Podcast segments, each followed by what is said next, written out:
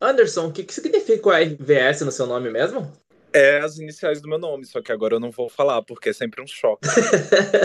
é sempre um choque, mas quando a pessoa sabe o que significa o R. O R é o mistério. Ah, já sei. É tipo um segundo nome. É, é noite eu te conto. É nome composto, meu nome. É Anderson, Anderson Rubens. Rodrigo. Vai ficar aí o um mistério.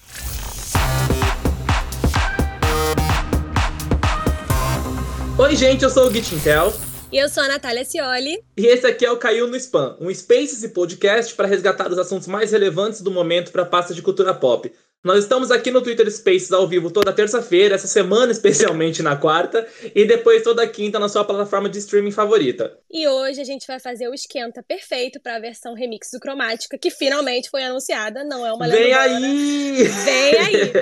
e vamos falar um pouquinho sobre essas novas estratégias de divulgação de álbuns que podem fazer com que o seu disco sobreviva na era dos singles, era do streaming, que todo mundo quer estar tá sempre lançando alguma coisa nova, né? Para esse assunto, a gente chamou aqui uma galera que entende muito muito sobre cultura pop. E aí agora eu quero que eles se apresentem por ordem alfabética, começando com a de Anderson. Como eu odiava quando a letra A na chamada da escola, e agora eu tô me sentindo a mesma coisa. Quando a professora falava, vamos aqui trazer a tarefa para corrigir, e era na ordem alfabética, não tinha como. Se eu esquecesse a minha, não tinha como eu pegar de ninguém. Quem tinha a letra P, fazia a tarefa toda lá na. Lá Era um na trauma, hora. né? Fazia eu, como N, me dava muito bem, gente. Arrasava. eu não. Aí agora vamos lá, vamos se apresentar. Olá, pessoal. Meu nome é Anderson Vieira. Espero que vocês me conheçam aqueles. É, tem um canal no YouTube sobre cultura pop mais voltado para música. Também estou criando aí conteúdos no Instagram, TikTok, conteúdos à parte, outras pautas, para quem não souber, dá uma seguidinha lá também.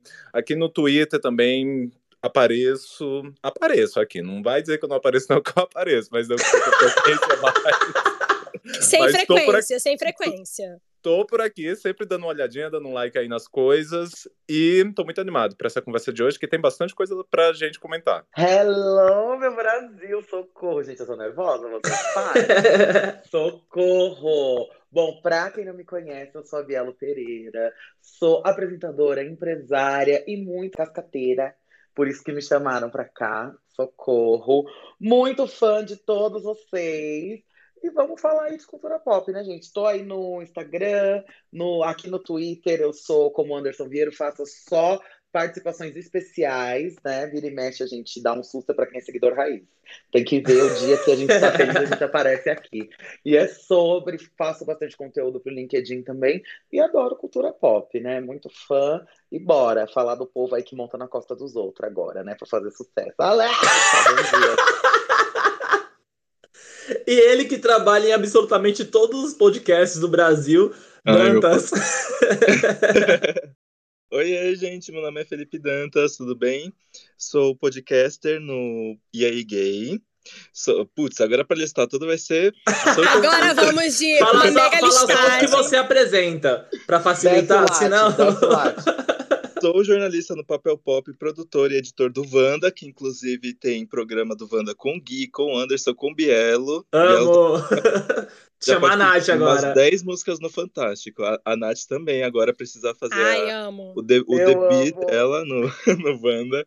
E sou, é, sou editor de podcast jornalista, tem o EA Gay, que sai toda terça e sexta. E um prazer estar aqui, gente. Eu adoro todos vocês, me senti muito honrado, sério. Eu acho a voz do Anderson tão. Tudo que ele fala pra mim é muito chique, assim. Se ele fala carinho, eu porque ele tem uma voz locutor. Ai, gente, é tudo um personagem, é tudo uma persona. O Tintel tem provas aí no WhatsApp que não é. Não é assim.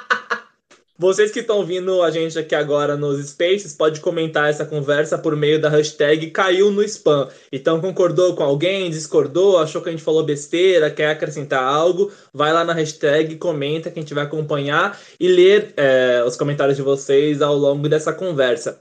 Além disso, eu quero pedir para vocês seguir a gente no Spotify e em todas as plataformas de streaming. Não em todas, né? Que você escuta. Você vai lá e procura Caiu no Spam e segue a gente, porque isso ajuda o nosso podcast a chegar para ainda mais pessoas.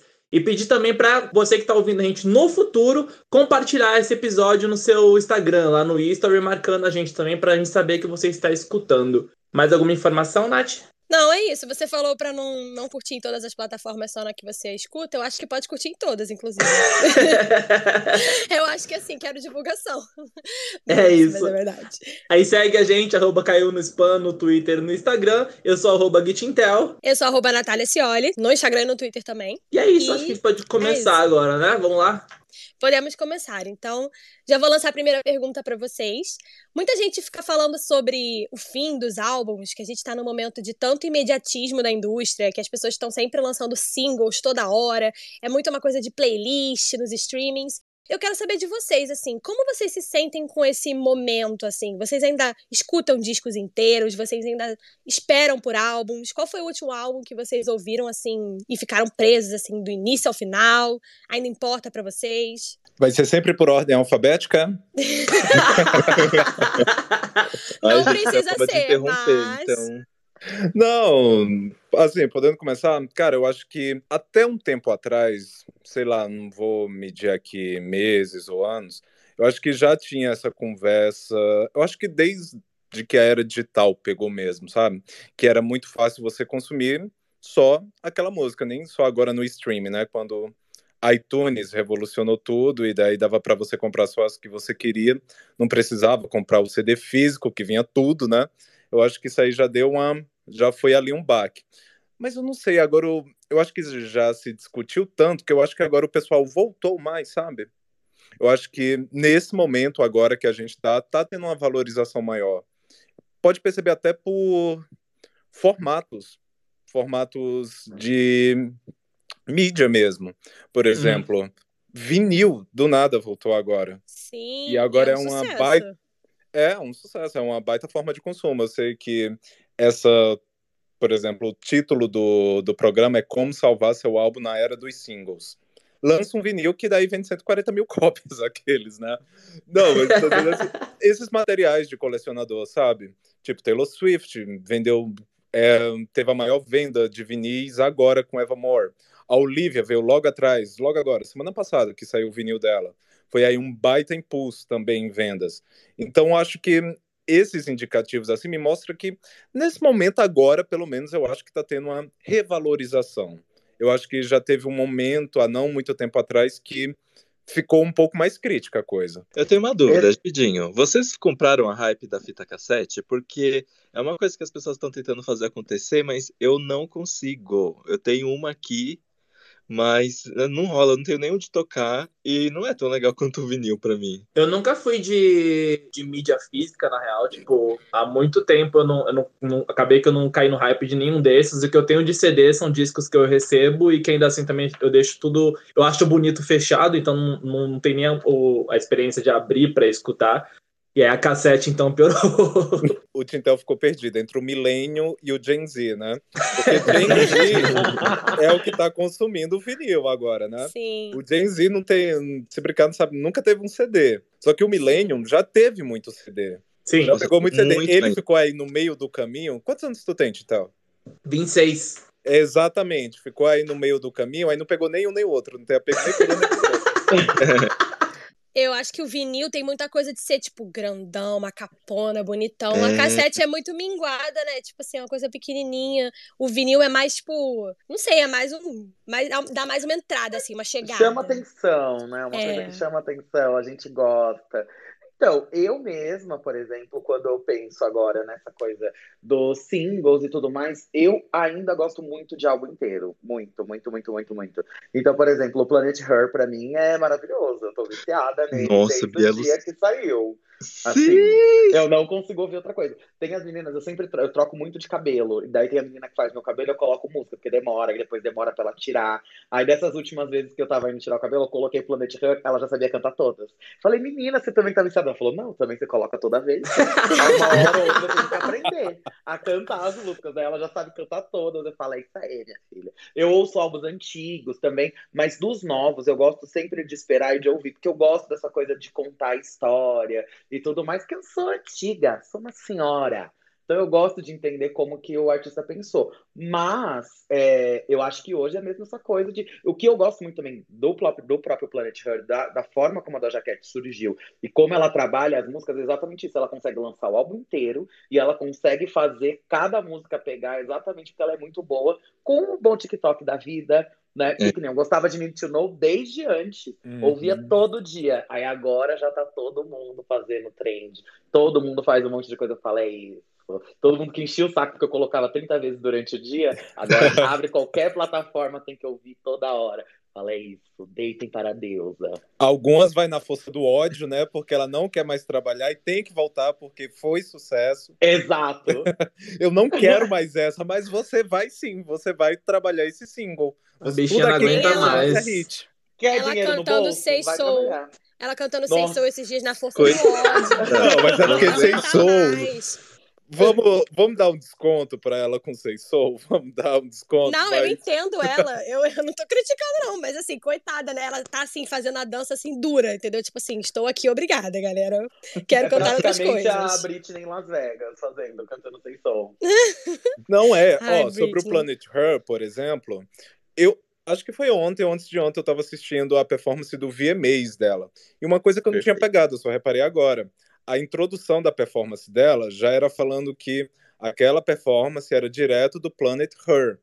Ah, sim, da TV, né? É, ela, na hora que ela tá ali de jornalista, ela já fala isso. Só eu tenho certeza que esse álbum deveria ter saído assim, ou final do ano passado ainda, ou no começo desse, bem no comecinho. Mas toda hora um single novo dela, Rita, sem ela tá esperando. Streets foi na força do ódio que ela gravou aquele clipe. Nossa, sim! É, ela, eu nem tô mais, eu não, nem sei mais cantar as músicas desse álbum, eu não lembro mais, eu tô em outra. já passei, minha personalidade já mudou. Já agora sou Planet Her. Mas é verdade, esse álbum já estava previsto para bastante tempo, é que a gravadora ficou segurando ela e ela já estava de saco cheio, ela queria lançar. E aí ela ficou lá, tipo, não, a gravadora ficou lá, tipo, não, tem que irritar aqui, vamos aproveitar. Mas a Doja realmente, coitada, que pena, né? Que triste, né? Irritar tanto e ter que ficar refém dos seus hits. Oh, meu Deus, que tragédia. Olha que barra. Olha que barra fazer sucesso. triste. Difícil. Força, guerreira. ela nem tá tanto ainda no tema desse daqui, né? Do podcast de hoje, porque ela nem precisa necessariamente do feat pra fazer sucesso. Né? Sim. Né? As pessoas que precisam dela. Nossa, tem tudo agora, né? Ela, ela vai estar no, no álbum novo do Lil Nas X, né? Também, sim. sim. Que é um álbum muito esperado. álbum Inclusive, a meus feats. doido. Nossa, os feats é a maior farofa. Eu tô muito ansioso. Ele chegou lá, né? Ele sabe que chegou lá. Mas aí, respondendo um pouco a, a pergunta do Gui, eu tô na mesma que a, que a Biela, assim, porque eu gosto muito de ouvir o álbum inteiro por causa da história que ele tá contando, né? E eu, nossa, quando eu era criança ou adolescente, eu ficava parado na TV, assistindo TVZ, lendo a letra de todas as músicas. E aí eu faço a mesma coisa hoje em dia, eu pego alguma plataforma de streaming assim que já tem as letras das músicas enquanto elas tocam, e aí quando sai um uhum. álbum novo, eu ouço do começo ao fim, lendo tudo para saber. E eu uso mais playlist assim, sei lá, se eu vou fazer alguma coisa aqui em casa, se eu tô com alguém para deixar de, plano, de pano de fundo, ou se, por exemplo, eu tô na rua, eu vou andar de bicicleta, vou fazer uma caminhada. Aí eu uso a playlist. Mas eu realmente ouço mais álbum, assim. E quando eu tô afim de um álbum, por exemplo, Lemonade da Beyoncé, eu só ouvia ele inteiro, acho que durante uns três meses. Não ouvia mais nada. E agora eu tô assim com o Planet Her também. Eu acabo fica deixando playlist para momentos muito específicos, meio que por moods, assim. E aí o disco eu só vou, tipo, escutar de verdade quando eu vou acompanhando a letra, tentando acompanhar tudo bonitinho para fazer aquela imersão completa dentro do, do universo do álbum, né? Vocês Nossa, são sim. de fazer uma coisa, tipo, botar o álbum no. É, aleatório e deixar rodar, porque eu não consigo. Para mim, eu preciso ouvir o Odeio. álbum. Odeio! Crime! Crime! Eu acho horrível. Eu... É, o álbum eu não consigo também, não, porque o álbum, ele já. Você já, você já sabe, você ouve a música, você já sabe qual é a próxima, não dá. É uma coisa que acaba com a minha cabeça. Agora, por exemplo, playlist, playlist é uma coisa que eu ouço todo dia. Porque apesar de eu gostar muito dos álbuns, os álbuns cada vez mais são mais curtos, né? Cada vez mais é diminuindo. De vez em quando aparece aí um. Quem 20 minutos tá vida, ótimo. Né? Nossa, e aí faz... 15, gente. mas é, então, os álbuns são muito curtos. Então, tipo, eu gosto de ouvir, mas eles acabam muito rápido. Então, eu acabo ouvindo playlist todo dia, porque eu trabalho ouvindo música. Então, tá entre gravar um vídeo ou outro, pra fazer uma coisa ou outra. Então, eu sempre vou ouvindo muito. E eu gosto muito da playlist, porque um algoritmo bem treinado é um algoritmo bem treinado. Não dá, não bate, não, não, eu não consigo fazer uma playlist tão boa quanto a Deus da internet faz para mim. O diabo é então, é muito ouço... articuloso, né? Muito, menino de diabo, o que, que é isso? Eu boto assim, eu lembro que teve uma vez que eu fiz uma playlist e toda vez que eu colocava, eu esquecia que a playlist era minha. Aí eu colocava e falava, que música boa! Eu gosto de todas as músicas. Aí eu, ai, eu que fiz essa. Fui eu que montei, então tá tudo certo. Eu sou maluca. Viciada na minha própria playlist. Nossa, Sabe uma coisa que acontece comigo? Mesmo criando uma playlist, às vezes tem umas três músicas que eu ouço em específico. Aí eu pego a playlist e boto no aleatório. Mas eu fico uhum. passando até chegar nas que eu Sim. quero ver. Você fica manipulando o seu próprio aleatório. Exato. Exato. Eu Me identifico. Quero ouvir no aleatório, mas eu quero essa daqui. Quero qualquer uma desde que seja que eu quero ouvir. Mas eu, acho muito... eu gosto muito. Mas eu gosto muito exatamente. E eu acho que isso que também movimenta, né? Toda essa coisa de a gente acabar não ouvindo o álbum todo. Porque tem dia que eu quero aquele moodzinho. E eu acho tão engraçado Exato. essa coisa das playlists que são feitas pelo algoritmo, porque é igual quando a gente entra, por exemplo, uma coisa que eu não sei vocês, fica aqui essa. Não que eu faça sempre, assim, mas se der. Sabe quando você conhece uma pessoa, você tem um amigo assim, você quer saber como que é o algoritmo dele, você abre o Instagram, só clica no pesquisar dele, para você ver o que aparece ali naquela nuvem. É a mesma coisa. Tem uma playlist, eu uso muito Spotify, por exemplo.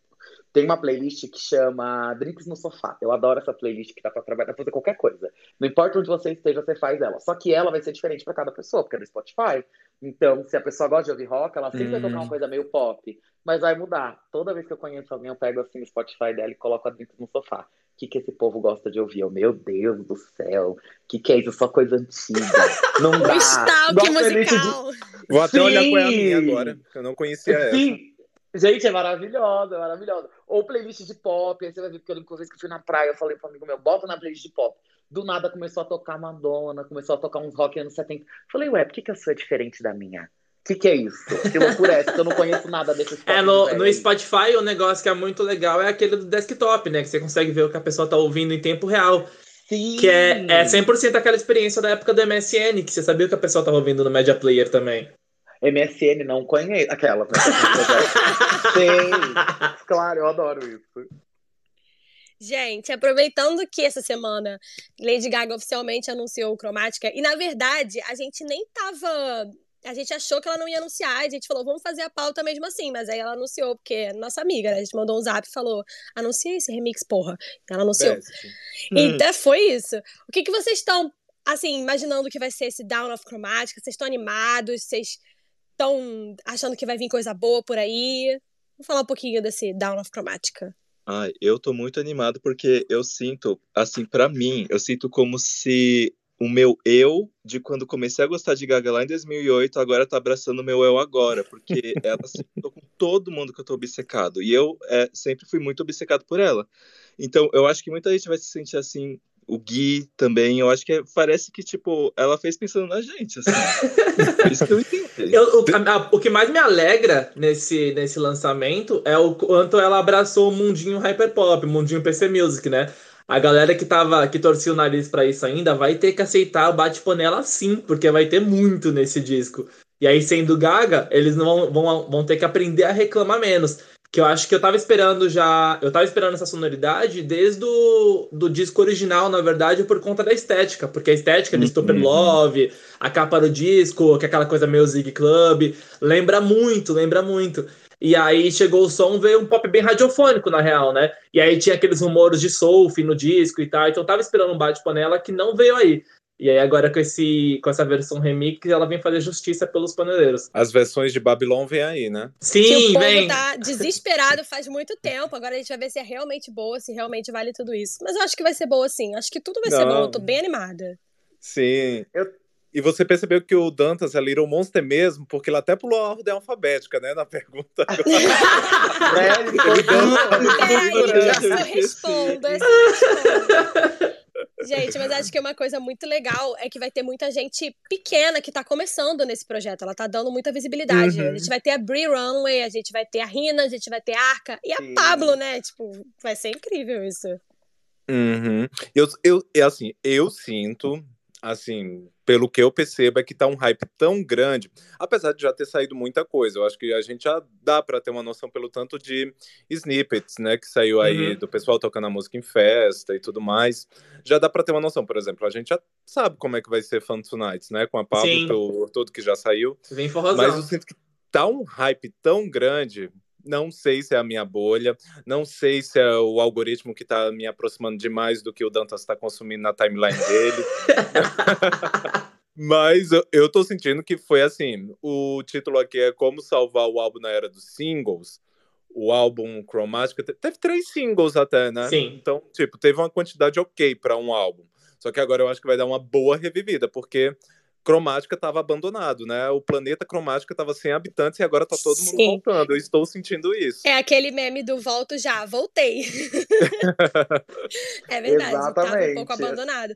Mas é interessante que ela demorou muito pra lançar. Talvez se ela tivesse lançado um pouquinho mais rápido esse remix, de repente teria dado até um gás maior. Mas de qualquer forma, pelo menos aqui no Brasil, né? As músicas do Cromática estão subindo no charts por causa da Pablo, né, gente? A Pablo fez todo mundo ir lá catar. Mas eu acho que até, até, Exato. até essa forma como eles escolheram, escolheram divulgar surte efeito, porque acaba que são artistas que, apesar de estarem num universo muito parecido, eles são bastante distantes também. São artistas que conseguem Uhum. atingir nichos muito diferentes. E aí, nisso de cada um comunicar o seu de alguma forma, ficar postando uns trechinhos do, do remix, os DJs ficarem tocando e fica vazando, entre aspas, os stories dessas baladas e tal, tipo, acaba que, que cria esse hype. E aí fica uma, uma coisa meio, você não sabe até onde isso é de propósito, até onde isso tá só, tipo, a galera tá tacando foda-se, tá rolando. Porque quem acompanha o pop de outros tempos, é o, o jeito como tem saído as coisas seria muito um indício de que ia ser engavetado, né? Tipo, que tava vazando demais e Uhum. a, a galera ia guardar. E pro, pra, pro Chromatica Remix, não. Tipo, isso aí tem servido como uma forma de, de aumentar ainda mais a ansiedade da galera em cima do lançamento. Você sente que é um tudo ou nada? Você sente que, tipo assim, que vai ser o lançamento e vai ser só isso? Tipo, já tem Então, vai... Eu acho que vai ser um é, lançamento. Tem aquele. um aque- disco e o, o foda mais. da Gaga é que tem muito. é, tem muitos insiders, né? Tipo, que fica comentando as coisas e tal. E aí, aparentemente, vem alguns visuais. Aí só não ficou claro se vai ser, tipo, lyric video, se vai ser aquele. Aqueles visualizers, né? Isso. Que estão agora no YouTube. Foi né? feito É GIF. em É um GIF, parceria com o Gaga praticamente, né? Eu acho que foi o Gaga Daily que fez. Foi feito. Eu acho que vai ser tipo do Future Nostalgia, do Club Future Nostalgia, uma coisa assim, é, seguida, entendeu? Tipo um videozão. Eu acho que vai ser nessa vibe. Ah, um filmezinho? O Hyperpop, ele tem muito lance com 3D e tal, tipo, tanto, até pela estética do, da capa do, do álbum agora. Então, eu acho que vai ser uns negócios assim, tipo, ficar aparecendo uns símbolos, É. negócios, umas melecas se mexendo e a farofa tocando atrás. As melecas se mexendo. Lindo. Eu tô botando fé nisso. Até porque clipe eu acho muito difícil rolar, né? Já falaram que ela não pretende Sim. trabalhar mais em cima do disco. E aí até saiu recentemente aquela notícia falando sobre Sour Candy, que a- as meninas do Blackpink queriam muito que tivesse um videoclipe, mas elas não, elas não toparam fazer a distância. A Gaga falou que não queria entregar na- nada que fosse pela metade. E aí se juntar agora também não daria. Então eu acho que videoclipe não vai rolar, principalmente agora, mais difícil porque são artistas bem distantes também. Mas, Mas, mas- Sour Candy ficou tão perfeito que parecia que podem falar o que for do Sour Candy, mas assim, a edição do clipe ficou um bafo. Sim, sim, eu gosto muito do. Sim. É um dos melhores Será que era a né, Gaga do... dando desculpa pra não gravar o clipe? Provavelmente, estava com preguiça, falou, não quero, não Gente, quero. me gusta, pelo amor de Deus. Foi a, foi a distância também, me gusta. Não, e vi. tava lá ficou. A maior polêmica era quando que a Cardi B veio pro Brasil e a gente não ficou sabendo, né? E ficou nada. perfeito. Ficou perfeito. Eu, Mas é isso, né? Quando o artista quer, ele faz. Dá um Exato. jeito. Quando quer, dá um jeito. Acho Eu que ela já acho- tava lendo o roteiro do filme, daí, ai, gente, vamos. Já tava em outra fase, já tava largando o universo cromática já. Já tava com preguiça. Eu queria muito que ela fizesse, por exemplo, esses os visualizers. Podia ser da mão dos artistas que vão fazer o feat. Porque ia ser tudo. Por exemplo, uma artista que eu tô louca pra ver, né? Eu já vi, já tiveram alguns leaks da música dela que vai ficar maravilhosa, que é a Shiniko. Eu adoro. Adoro, adoro, adoro. E foi... Eu amo também. Gente, eu amo, amo. Sabe uma coisa mais- que dificulta? É O que nem todos são do mesmo selo, né? Então, tipo, a Shiniko, Ah, por sim. exemplo, ela é Warner, então só rolaria se a Gaga mandasse um auxílio cromática pra cada um para pro selo não ter que gastar Um em cima do álbum de outro artista. Chegou aqui seu recebidinho de hoje pra você fazer gravar em casa, no seu chroma, pra gente poder fazer um negocinho. Mas uma coisa que eu achei muito inteligente da parte dela foi isso que o Gui tava falando. Tipo, por ela ter colocado artistas que são de lugares muito distantes, a Gaga ela já tinha sido uma explosão imensa, no ponto de que qualquer pessoa já conhecia ela, né? Quando a gente fala dela há 10 anos atrás, exatamente Uhum. pelo que ela já fazia. Então, hoje, Uhum. ela só fez a mesma coisa, só que mais mercadológica. Então, tipo, meu, ela vai atingir todo mundo, todo mundo, todo lugar de- do que ela já fazia. Tem gente que não ouvia o que ouvia, só que falava, vai, não ouço pop, mas ouço Gaga. Só ouço meu hip hop aqui, não ouço Gaga. Vai ouvir Gaga sim. Vai Uhum. receber sim. E vai ficar maravilhoso. Eu, eu tô bem ansiosa, assim, pra sair tudo, porque acho que vai estar lindo. E assim, eles são de lugares diferentes, mas ao mesmo tempo existe algo que une eles, né? O exemplo- Bloody Pop tem todo mundo no WhatsApp. Não é, porque, por exemplo, se você- me pergunta da Brie Runway, nossa, eu amo ela. Tipo, eu acho que ela junta rap com pop e R&B, tudo ao mesmo tempo e tudo Sim. muito bem feito. Assim, ela entrega tudo muito bem feito ao mesmo tempo. Você escuta um single, Hot Hot, por exemplo, ali tá o pop, tá o R&B, tá o hip hop na mesma música. Tudo ali organizado. Aí daí você... Quem é outra pessoa? A Pablo mesmo, forrozão aí, Brasil Uhum. e tudo mais. São, são estilos diferentes. Mas você olha para as duas, você, você pensa assim, tem algo em comum entre elas. Apesar de ser sons diferentes, né? Públicos diferentes. Eu acho que ao mesmo tempo que foi para esse lado, que tem pessoas bem de, em lugares bem distantes, ainda assim foi organizado o suficiente para essa Você olha galerinha e aqui, pensa, dá para ver essa na galerinha aqui. mesma festa. Sim, sim. Exatamente, era isso que eu tava Sim, é procurando. verdade. Até porque a Pablo já colaborou com a Ri- a Rina, por exemplo. Ela, a Pablo Sim, fez um remix exato. de uma música da Rina. As pessoas aí se conhecem, né? A Charlie já colaborou com meio mundo. E se não colaborou com esse povo desse disco, vai colaborar. Então, assim, é, é- são pessoas que já se cruzaram e faz todo sentido. É bem legal. E tem, tem um ponto também da maioria serem revelações queer, né? Que é muito desse, Sim. desse Sim. pop que tem, que tem desafiado bastante essas questões de gênero e O tal. mundo que deu certo, né? Exatamente. O lugar que deveria estar. Sim. Vocês curtem essa ideia de discos remix reimaginados? Porque agora tá vindo com muita força, né? Tá voltando bastante. Teve o Club Future Nostalgia, teve o 111 da Pablo também, que ganhou uma versão deluxe com remix ao mesmo tempo, misturada. Vocês acham que é uma boa estratégia? Vocês gostam? Vocês escutam bem? Olha, quando é bem feito, eu gosto, assim. Só que, assim, o que é ser bem feito, né? Eu lembro que eu tive que parar de defender o Clube Filter Nostalgia, que, assim, cada vez que eu falava que eu gostava de uma música, era 100 seguidores a menos. Porque, assim... todo Mas é muito bom, eu amo! Exato! Só que, assim, na época, todo mundo odiou. Acho que a Blessed Madonna até hoje deve estar recebendo Sim. direct lá, falando Tadinha. bate lata é esse aqui? E o pior é que o disco ficou estigmatizado de um jeito muito exagerado, né? Que não era esse esse esse bate-staca que a pessoa a, a galera tava falando, tipo, não ficou esse farofão igual estavam tratando que ficou. Exato, assim, eu gostei muito do Clube Filter Nostalgia. Eu sei que talvez a maioria até que esteja aqui escutando, talvez não tenha gostado tanto. Mas eu achei muito bonito aquele filminho que ela lançou, que era todas as músicas unidas. Achei um bafo, gostei muito. O da Pablo também, e esse da, da Gaga, eu também estou crendo que eu irei gostar bastante também, independente do que o pessoal vai falar. Vou perder 500 seguidores dessa vez, talvez se o pessoal não gostar eu falar que tá bom, pode ser. Ou posso perder mil se eu, se eu não gostar e todo mundo tiver gostado? Pode ser também. Mas, assim... Eu tô, Eu- achando, eu tô achando legal, tô achando um jeito... Porque eu lembro que tinha isso lá no começo dos anos 2000, né? Eu acho que a Britney lançava, a Jennifer Sim, Lopez o Be in the Mix. é, a Jennifer Lopez chegou a pegar primeiro lugar com um álbum que era só de remix. Foi o primeiro álbum de remix a pegar primeiro lugar. Então, tipo, tinha isso, acho que deu uma acalmada e agora tá voltando de novo. Ou seja, mais um indício de que eu acho que o pessoal tá. a- o consumo do álbum está ficando ok de novo. Olha, aí, A própria- sobre isso, mas pode ser um indicativo também, pode ser uma pista. A própria Gaga já remixou os álbuns antigos dela também, né? The Fame teve, a, teve aquele The Remix e o Born Sway também teve uma edição Exato. remixada. É. E aí tiveram vários nomes bem grandes: Pet Shop Boys, Frank Music, o The Weeknd já colaborou com a Gaga, Foster the People. O primeiro contato dela com Zed também foi num, num álbum de remix, Hurts, Metronomy, e a lista é gigante. Só que foi uma coisinha mais low profile, né? É, então, esse é o primeiro que eu me lembro de ter esse hype tão grande. Acho que os outros acabaram sendo mais igual quando, quando o artista lança um remix do single, sabe? Que, tipo, tá lá, você Ah, sabe é um que tem uma remix, outra é, então versão, aí um mas remix, não, né? Exato. não tem a mesma atenção. Acho que esse, esse é como se fosse um- uma nova fase da era mesmo, né? Tipo, exato. isso. Exato, exato. Sim. Ai, a Gaga tem um remix que, que infelizmente não, né? Mas é, envelheceu muito mal, que é aquele Love Game com né? Ai, o pior é que eu amava! Eu amava. É, esconde, é, streamings. esconde. Ai, socorro, socorro. Mas eu acho que é muito isso, sabe? Tipo, isso que o Gui falou, que é é essa coisa de. Antes tinha o single. Não, não antes, né? Sempre tem, né? Os singles. Mas é você fazer o álbum inteiro, sabe? Para as pessoas. E quem é fã adora. E eu acho que, como um todo, agora já tá mainstream, já tá hypadão. Vamos fazer. O que mais que a gente pode fazer para dar calda aqui?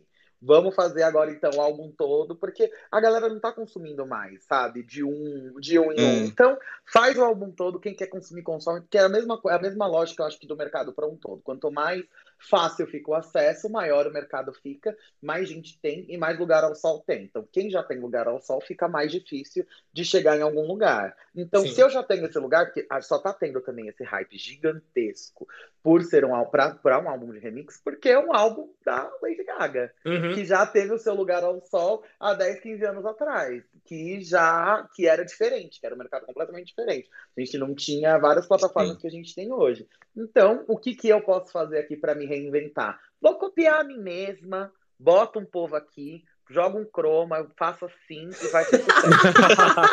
Sabe? É o famoso E requintar. aí, né? nesse, Exato. nesse sentido de trazer gente nova, nova sendo artistas novos, acaba aproximando até um pouco mais do que foi o da Pablo aqui também, né? Que a Pablo fez basicamente isso, né? Ela pegou as músicas que a galera já conhecia, já tava curtindo, e chamou uma par de artistas LGBTIA+, de várias partes do Brasil pra brincarem dentro desse, dessas reinvenções de gênero no disco, né? Sim. Nossa, para mim a versão de, se eu não me engano, é de No Hablo Espanhol, que é com a travesti, é melhor do que a original. Eu adoro a travestis. É maravilhosa. Acho que é, é tímida que ela tá, se eu não me Isso engano. é tímida. Sim.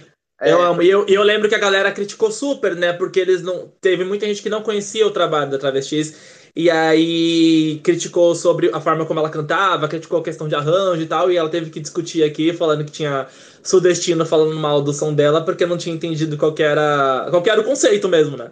É, até porque se a gente for falar, entrar nisso, né? É o que todo mundo tá falando do álbum novo da Pablo, né? Sim. Que, se a gente vê todo mundo pra cá, né, Exatamente. passou da linha do Equador pra baixo, nossa, não gostei, cancela. Agora subiu ali, meu amor, é um hino, é um hino. É isso. Que é todo mundo criticando agora, ela levando pro mundo todo o forrozão, mas na hora que a gente vai levar o nosso funk pra fora com a menina Larissa, ninguém fala nada. Mas agora vai levar o forró. Ah, não, aí não dá. Aí chega, muda Brasil. Ah, É. não, vai ter forró sim.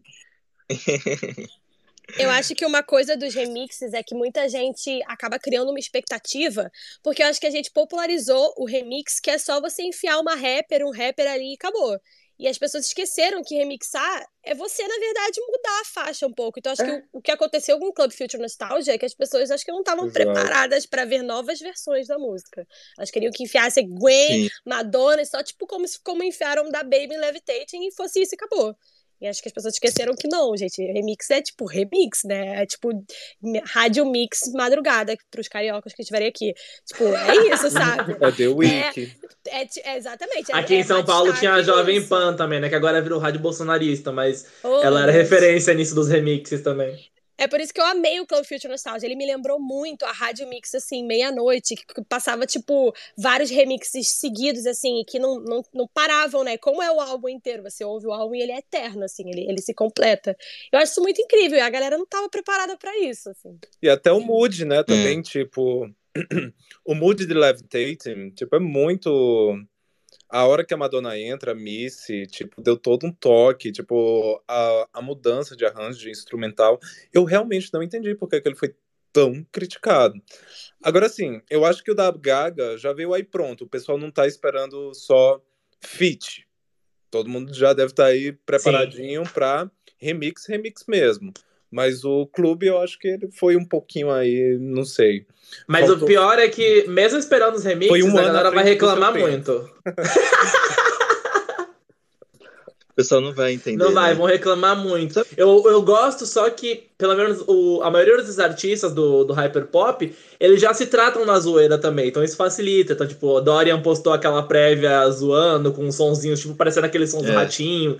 Agora o, o Mood Killer também postou uma prévia, uma prévia meio troll pra galera. Então, tipo, eles já estão entrando na zoeira também. Mas eu acho que vai ter um pessoal que vai que ainda vai torcer o nariz. Tem, sei lá, Sign from Above com aquele hardstyle, vai ser tipo BPM aceleradíssimo, então o pessoal pode ficar meio assim. Porque tudo que foge desse, desse pop padrão rádio americana, a galera estranha um pouco ainda. E é bizarro porque, tipo, é fã da Gaga, né? Que já era uma artista que ela fez sucesso assim, né? Tipo, desafiando justamente esses padrões também. Exato. É que o povo gosta de reclamar, Sim. né? No muda o país, muda o lugar, a galera gosta de falar alguma Sim. coisa. Sabe? Mas fala, a maioria das pessoas que reclamam, reclamam, fala que não gosta, mas o quê? Bota no fone, entra no colar da roupa e ouve. É. Gente, sabe uma coisa que eu tô animado que me dá a mesma sensação. Vou fazer uma comparação muito estranha, tá, gente? Mas o que eu tô mais animado pro, pro Down of Chromatica é que é basicamente ela vai pegar a história, que é o do Chromatica, e botar um monte de gente muito interessante pra tipo, modificar ali. E isso me lembrou um pouco a animação que eu tinha. Sabe quando teve aquela moda bem curta de pegar um monte de, de artista e fazer, tipo, um disco para um filme? Então, por exemplo, o Almost Alice ou aquele, aquele álbum que teve pro, pro Nightmare Before Christmas, que tinha Evanescence cantando sobre o Estranho Mundo de Jack, tipo, eles basicamente pegam uma história que já existe e botam um monte de gente que tá fazendo um monte de coisa legal para contar um pouco a versão deles. Eu acho que... É tipo a, o que rolou com o Rei do Show, que teve a versão do musical e depois a versão com artistas pop, é isso? Qual, perdão? O Rei do Show? O Rei do Sim, é isso, mas é um pouco tipo por exemplo, no Almost Alice, a música te... o Almost Alice veio junto com o live action do, do Alice em País Maravilhas. Aí tinha a música com a Avril Lavigne, tinha a música, acho que com Trio Tree, gente, era muito estranho, mas era muito interessante assim também. E aí o álbum do Mundo de Jack tinha o Evanescence cantando. É, Almost Alice foi o foi o, o que tinha o que tinha de mais mais ali na época do emo e pop punk, né? Teve a Avril Lavigne, All American Rejects, Tokyo Hotel, a Kelly tinha a Kelly com o Tea Party, né? Nossa, passava muito na MTV. agora eu lembrei, agora eu lembrei. Gente, pensando em discos que saíram recentemente, que vocês gostariam que ganhassem uma versão remixada, tem algum assim que aparece na cabeça de vocês? Eu já vou deixar o meu aqui, eu acho que se o Smile da Katy Perry tivesse ganhado uma versão remix, teria sido muito legal. Mas acho que ela não se importou muito. e o pior é que ela lançou um remix, né? Ela fez exatamente o que a gente tinha falado Sim. agora há pouco, né? Que ela lançou com a Luísa Sonza. Luísa Sons e o Bruno Martini, né? Foi com sim, a música? sim, Cry About né? Vai, Dantinhas, puxa aí, qual que você gostaria? Eu acho que, bom, ela já fez um relançamento e já tá um pouco datado, talvez, né? Mas se a Jessie Ware relançasse o álbum dela com remix e participações especiais, Seria ia ser bem tudo. Principalmente se conseguisse uma galera famosinha também, né? Tipo, pra atrair mais gente pro som dela. Olha, Sim. eu adoro, eu sou, né, muito fã de The Weeknd. Eu nem sei, eu nem sei se ele entra no corte do pop. Para mim ele entra no corte de qualquer Sim, lugar. sim, claro. Ele é maravilhoso. entra no meu corte, entra na minha casa, entra na minha vida. Pra mim, o Beauty Behind Madness, que eu amo, que é de 2015, merecia uma versão. Nossa, queria... seria, seria tudo. muito Nossa, bom. Meu Deus do céu, socorro. Mudar a playlist da Hora H ia ser tudo, né? E aí eu acho que com ele, qualquer, qualquer, qualquer um dos álbuns dele, se ele lançasse uma versão remix, ia ser perfeita. Não que ele precise mais, né, disso. Mas. É, no, o, o After Hours, ele brincou bastante com isso, né? Todos os singles, eu creio eu, tiveram remixes com, com cantoras também. Tiveram. É verdade. Singles mesmo. Uhum. Ah, eu acho que eu. Dois que eu talvez gostaria, assim, de ver uma, uma versão diferente. Eu acho que eu gostaria de ver ah, a Caliutes, o Sem Medo, eu fico imaginando assim, um remix bem Nossa, Bem ma-. Bem massa, assim, uma telepatia assim, num remixão, sabe? Ou chama ali um. chama- como é o nome do, do pai aí do PC Music, Tintel? Age Cook. Assinando ali uma telepatia. E o bom, a Kali também eu vejo ela bem próxima desse pessoal, sabe? Quase que saiu um remix com a Pablo, um feat com a Pablo, né? Sim, sim. Teve. É, o pessoal falou bastante sobre. Ó, por exemplo, outra pessoa que tá aí num rolê bem diferente, assim, musicalmente, mas que flutua pelo mesmo mundo. Então, acho que o Sem Medo da, da Uchis, e eu acho que um Ungodly Hour da Chloe Halle também, sabe? Sim. Uma, um, uma Do It, uma própria Ungodly Hour, nossa, hum, que sabor. Agora fiquei imaginando, hein? Seria chique. Seria aquele, ser chique. aquele EDM chique, aquele EDM classudo, eu ia amar. É, exatamente, foi por aí mesmo. É uma, uma linha drink no sofá que eu tava esperando. Bem brinca do sofá, eu amo. Uma que o pessoal aqui no Brasil, principalmente, escutou muito, justamente por conta de um remix, é a Rina, né? O Sawayama seria maravilhoso remixado também. Que teve até Como de Garçom, que foi com a, com a Pablo. Exato. Ah, eu ia amar. Eu ia Mas não amar. teve, Qualquer não? forma, no, do Sawayama, uma versão. Teve uma versão deluxe, que é o que a gente vai entrar agora. Que aí Uhum. eu queria aproveitar e já perguntar pra vocês. O que vocês acham das versões deluxe? Porque a gente geralmente assim vem depois e acrescenta mais faixas, mas. Vocês acham que é uma boa estratégia? Tá funcionando ainda? Hum. Ah, eu Exato. não gosto. Eu não, não acho que funciona, não. Eu acho que não funcionava muito nem Por- antes, sabe? Porque, a me- mesmo quando saía junto, eu penso muito porque, tipo, CDs que eu comprava muito eram CDs de Rihanna, comprei muito CD da, da, da Lady Gaga e eu ficava, gente, pra quê? Eu vou comprar o que tem a capa mais bonita. Exato. gastando um Mas, monte de gente- dinheiro à toa. O que, que é isso? Botar o café da manhã na cama da mulher? Graças a Deus, eu não comprava de monte. Tá lá com dois milhões no cu agora, belíssima. Assim, é, tipo, eu acho que já não funcionava muito antes.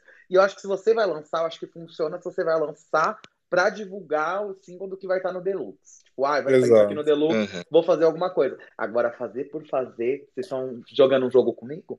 Eu? Porque às vezes não parecia fazer sentido, né? Parecia. Só Exato. se via pra dar raiva quando você pedia pro pai comprar, ou pra alguém comprar. E aí vinha a e versão errada. comprava o errado. Porque vinha músicas.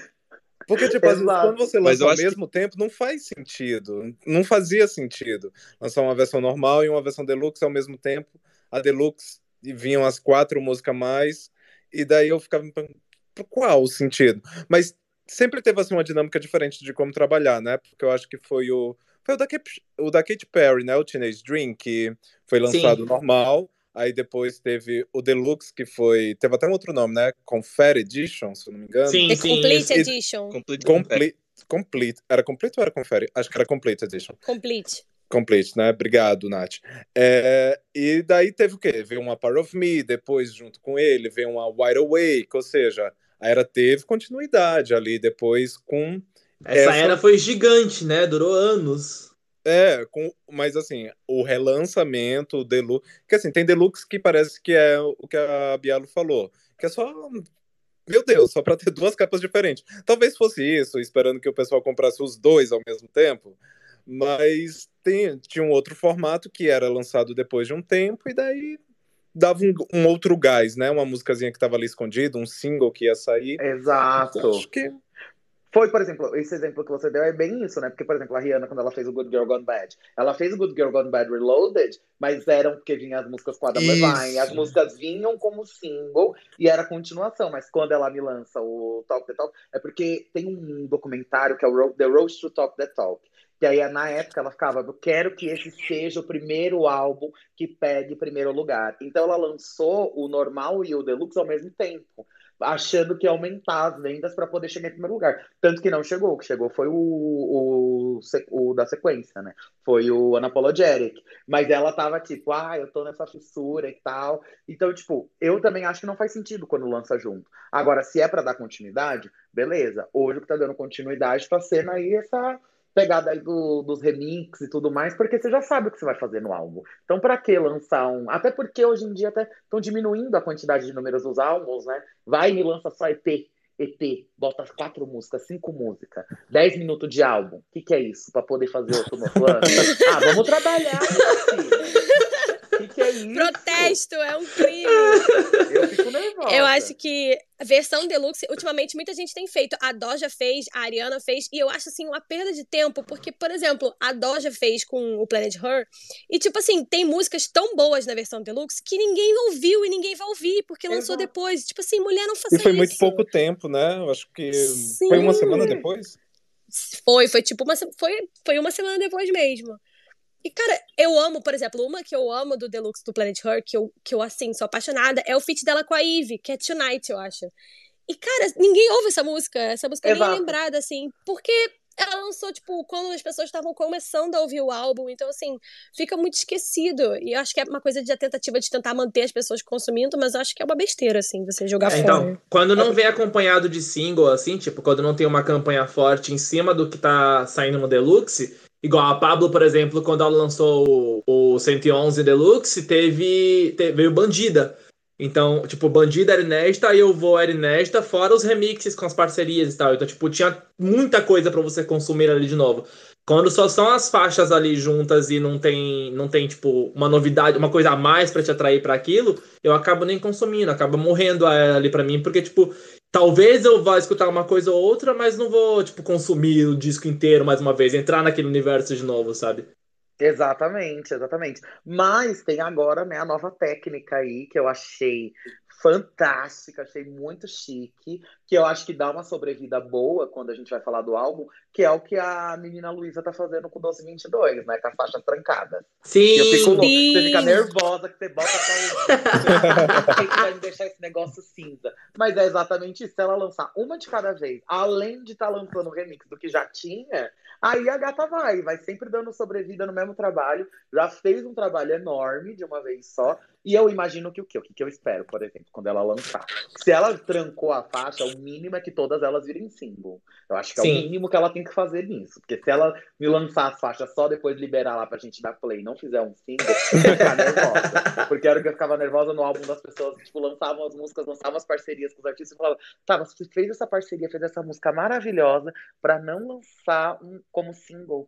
Por quê? Pra quê? Que deu todo esse trabalho. Então eu acho que esse exemplo, de faixa trancada é o, é o novo é o novo deluxe, que na verdade não é deluxe, porque já tá lá e gera esse interesse quando a gente menos espera. Se você libera, a gente vai reviver o álbum todo, já vai reviver o que tá, até porque acompanhando a forma de consumir, né? Porque você não precisa entrar em outra, outra pasta, por assim dizer, para ouvir a música. Então você continua dando Nossa, play, continua sim. tudo rodando, continua Men- fazendo a roda girar. Menina, eu pensei exatamente a mesma coisa. Eu sei que essa foi uma estratégia que dividiu muita opinião, que muita gente gostou, muita gente achou assim, uau, e muita gente odiou porque já queria ouvir. Só que eu pensei exatamente dessa forma, assim, é o álbum e daí hum, seria o que fosse para entrar em um relançamento deluxe, sabe? Ó, vou, ter- vou adicionar aqui mais três faixas, mais três singles. E eu acho que ela confirmou que ia ter que essas três que tá faltando é a Anaconda com o João e a com a Ludmilla, né? Eu acho que ela confirmou Isso, que as isso. três vão ser singles. Então, e a estratégia foi justamente essa, né? Trabalhar até o fim do ano e lançar de uma por uma, porque se lança agora, não dá para lançar todos ao mesmo tempo, né? Todos os singles, gastar tudo na largada. Mas quando sair, a pessoa vai ter aquele trabalho inédito e beleza. Me soa exatamente a mesma coisa de que um deluxe, sabe? Exato. Mas que os deluxe bem feitos. Que a gente Exato. tava falando dos deluxe O melhor single. exemplo do deluxe. Sim, e aí acaba, a que a- diferença disso é que acaba que cria. Acaba que cria uma, uma ansiedade em Isso. cima, né? Tipo, porque a pessoa já tá vendo a faixa ali, já tá vendo o nome, já tá vendo hype, quem é a né? parceria.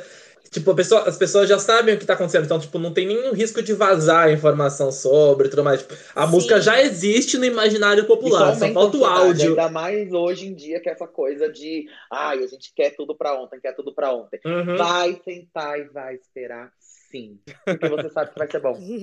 Eu acho assim, quando aconteceu da faixa ficar trancada, eu fiquei muito frustrada. Porque eu fui direto na faixa com o João. Eu fui direto. Tipo assim, eu vou ouvir o álbum, mas eu primeiro queria ouvir a faixa com o João.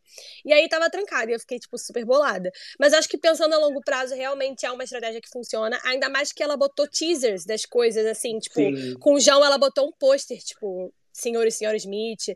Da Ludmilla também parece já ter um clipe feito pelo teasers que ela postou. Então eu acho que é uma coisa que funciona bem. É que foi um banhozinho de água fria, né? Porque não foi nada anunciado. Sim. A gente É. na hora, né? Tanto que Eu muita gente achou que era, que era bug, né, no começo. Tipo, quando viu que Nossa, tava sim. trancado Eu lá, achou que era um erro. Sim, eu tava maluca. Eu falei, como E eu assim? xingando a Apple Music aqui. Nossa, eu fiz igual a Nath, eu fui direto na parceria dela com a Ludmilla, assim, direto falando, gente, o que que tá acontecendo? Socorro! Aí eu indo atrás das pessoas, pedindo pra ver, eu tava viajando na época. Aí eu lembro que eu pedi pra uma menina do hotel, que tava minha amiga, eu falei, deixa eu ver seu celular, se vocês podem Também tá dando esse defeito aí? Falei, O transtorno. Nossa, gente, o caos, o caos.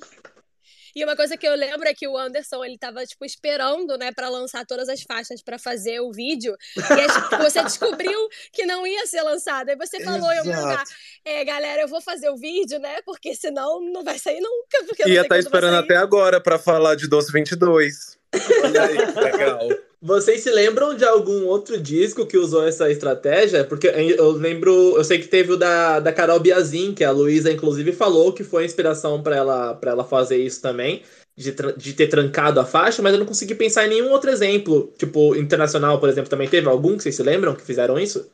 Amigo, eu também acho que não, porque assim. Acho que foi inédito, isso né? Só seria, isso só seria possível na era do stream, né? Uhum. É. Assim, esse modelo só ia ser possível. Não tinha como você lançar CD físico. Hum, Ah, não, no sim. físico já não tinha. No, no digital, eu acho que também não ia ter, porque na época do digital era você fazia o download completo, né? Não, só veio no, lembro. só seria possível no streaming mesmo. Você anunciar a faixa, ela aparecer ali e não tá disponível. Acho Sim. que só no streaming mesmo. E assim, eu não lembro de outros, porque assim, antes tinha tinha na época do download, né? Na época, bom, ainda existe download, né? Mas assim, a pessoa anuncia a pessoa anunciava o álbum, anunciava a tracklist, qual ia ser a lista de músicas, e ela já aparecia lá Isso, aparecia lá a lista completa das músicas, mas não estava liberada porque só ia ser liberado no lançamento É, do então, isso, isso permanece até é, quando eu perguntei hoje no Twitter falando disso, se alguém lembrava de outros exemplos, e aí o pessoal né, falou até da Apple Music, que meio que mantém o sistema do iTunes, né? Então, tipo, ficam os singles liberados e o resto da tracklist fica lá presa, ou então, quando Sim. não tem a tracklist ainda, fica lá, tipo, track 2, track 3 e tudo mais. Mas desse jeito eu que acho- lança o disco e a faixa tá trancada, eu só lembro da Luísa e da Carol. É, a Apple Luísa Music, ela basicamente só coloca lá a tracklist, né? Tipo, ah, o artista anunciou qual vai ser a lista de músicas, já vamos colocar aqui também. Uhum. É basicamente esse o formato, mas isso não significa que ela tá bloqueada an- depois do lançamento, sabe? Sim, sim. Chegou o dia do lançamento, vai ter faixa aqui anunciada e trancada. Eu acho que eu também não lembro, não. Inclusive no disco da, da Carol Biazin, Beijo de Judas, uma das músicas que eram trancadas era a parceria com a Luísa em Tentação. aí foi aí que ela, que ela, Ela que ela viu essa amiga. estratégia e, e curtiu. Ela chegou a postar um, um vídeo no, no Instagram, que ela, ela tem postado alguns bastidores e tal da era, e aí nesse vídeo tem ela tendo essa ideia e falando, tipo, e se a gente fizer igual a Carol fez e tal? Então, tipo, foi realmente a, a influência dela, foi esse disco da, da Biazin pra essa estratégia. A Carol chegou Olha pra aí, falou assim, amiga, vou te contar um babado, vou te contar uma novidade. Se você ela, apertar esse Aham. cadeadinho aqui, ó, vai dar tudo certo. Você quer comer cu de fã? Eu vou te ensinar agora. Você tranca isso aqui, vai ser o rebuliço na internet. Gente, falando de uma estratégia inusitada, que na verdade, assim, deu muito certo, né? O Donda do Kanye West teve uma estratégia de várias listening parties, que a cada momento o álbum ia mudando e ia ficando com menos parceria, mais parceria, ninguém sabia o que estava acontecendo. Vocês curtiram essa estratégia ou acharam meio doido? Eu adorei, eu adorei, eu adorei. Eu acho, e eu acho que tem muito a ver. é, Eu sou. Eu nem sei como é que é o nome da nossa fanbase. Eu sou Wester. Sei lá. eu sou. Eu sou Lester. Porque. Socorro. Assim, eu gosto muito do Kanye West. Sim, gente, ele é maluco. Sim, ele é transtornado. Não concordo com as coisas que ele fala. Amiga, eu nunca musicão- fiquei, eu nunca fiquei tão quieto no Twitter como depois do lançamento desse. Né? Foi o Marilyn Manson aparecendo e você. Hum, agora não vai dar nem pra mim. Silêncio. Eu desligando o Não. computador. Mas eu, eu acho que a situação ficou tão complicada, porque pro Tintel não tá defendendo, é porque chegou realmente numa situação limite, entendeu? Ficou assim complicado. Olha, eu não vou mentir que eu gostei do Donda, tá? Me julguem, já vou ser muito julgada. Já sou julgada por fã de BTS, mas sei que ser julgada por gente que não gostou de Donda. Você é julgada por mim. Socorro. Opa, bom dia, socorro. e aí... E aí, tipo, eu gostei muito da forma como ele fez, porque eu acho que tem muito a ver com ele, com a estética dele, com essa coisa que é sempre muito grandiosa, com essa coisa que traz essa coisa meio. Porque tudo, quando ele já fala dessa coisa de moda e tudo que ele já se envolve, tem uma coisa meio, meio envolvida com exclusividade, com então, você faz essas listas em pares, você faz essas coisas que são gigantes e que mesmo assim você ainda consegue segurar, você consegue conter, você uhum. traz essa, esse, esse requinte de é exclusivo, de que olha as pessoas que estão ali, olha o que está acontecendo. Então, quando sai, gera esse bom. O ideal seria que fosse bom também, quando saísse, né? Que ele esqueceu desse detalhe. Tinha que ser bom. pra quando sair. Mas, pra mim, que sou fã, eu gostei, né? Apesar de que, tipo, Hurricane. Hurricane, pra mim, eu estou viciadíssima. Sim. Desde domingo, meu dia não começa enquanto eu não ouço Hurricane. Depois eu vou viver. Mas, assim, num geral, realmente ficou um pouco puxado. Mas a estratégia eu achei maravilhosa. Até porque se a estratégia não tivesse dado certo, não teria tanta gente falando, mesmo que mal, logo que saiu porque tava todo mundo no frisson, todo mundo ansioso para ver e tudo que ele conseguiu envolver, né? Ele conseguiu é, fazer uma transmídia gigantesca para isso. Ainda são poucos os exemplos recentes que a gente tem de discos que o lançamento foi um evento. E aí, no caso de Donda, eu acho que ele tornou isso do, da forma mais literal possível, né? Porque Sim. realmente veio o evento, um evento antes né? do disco.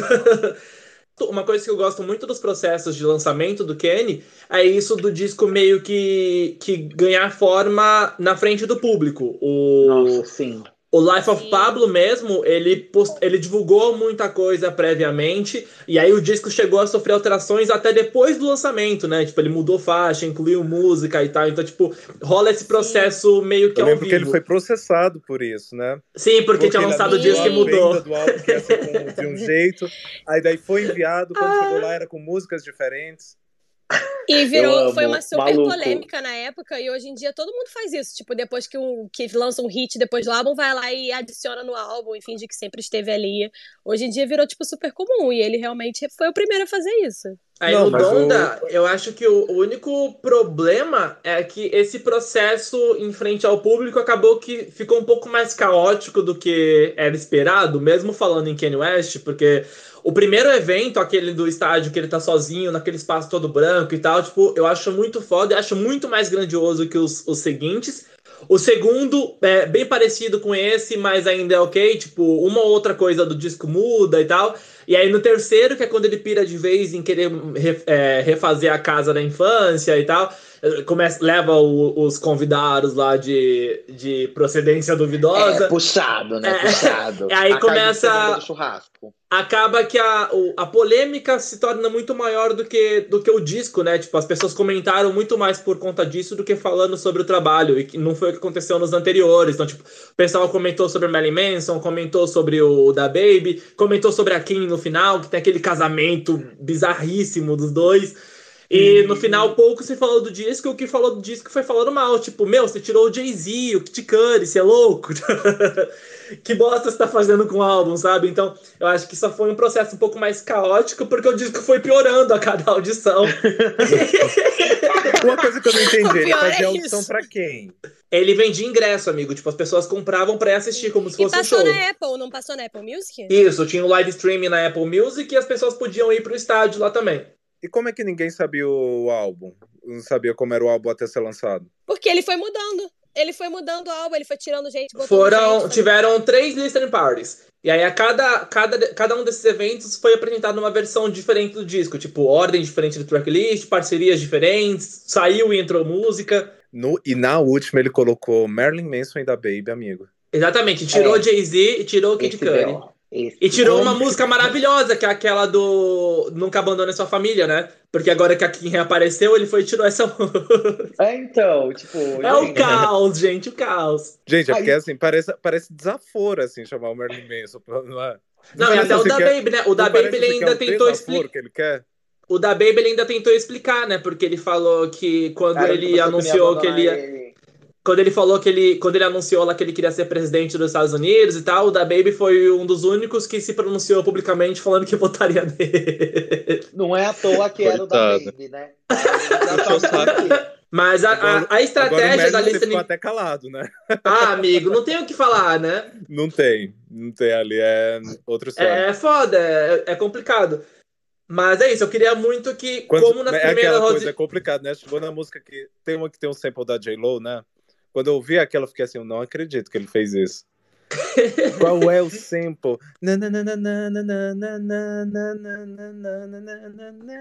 Ah, o sample de Jane from the Block. Sim, sim, sim, sim, sim. Eu não lembro qual é a música, porque são 27 músicas no disco. Mas. Eu acho eu... que é. Ah, é alguma coisa real. Peraí, que agora me deu branco. É alguma coisa real. Heaven, Heaven and Hell? Hell. É, Pode Heaven ser. Mas e aí, tipo, além do processo ter se tornado bem caótico nisso do, das listening parties ter, irem alterando o disco pra pior, e, tipo, ter ficado essa bagunça, ainda teve o rolê do, do lançamento do álbum ter sido em briga, né?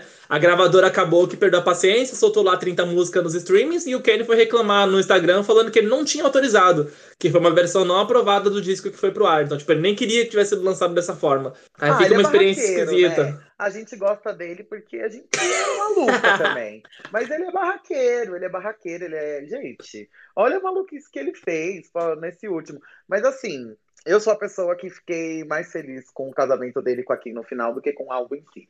Bom dia. Mas é sobre, ele é ele é doidão, ele é doidão. Então, foi o que foi o que salvou, né? No o evento no final, porque foi aquela bagunça, ficou toda aquela discussão sobre os caras aparecendo, e aí no final aparecia a noiva e fica todo mundo, meu Deus, é a Kim? É, não é a Kim? Ficou aquela dúvida. E aí ele abre aquele sorrisão quando, quando, quando a vê. Foi aí o, o primeiro momento que ele tirou a máscara e tal. Tipo, pra quem era. para quem tava órfão do casal já, foi o, foi o grande momento. Exato. Pra quem tava órfão do chip, né?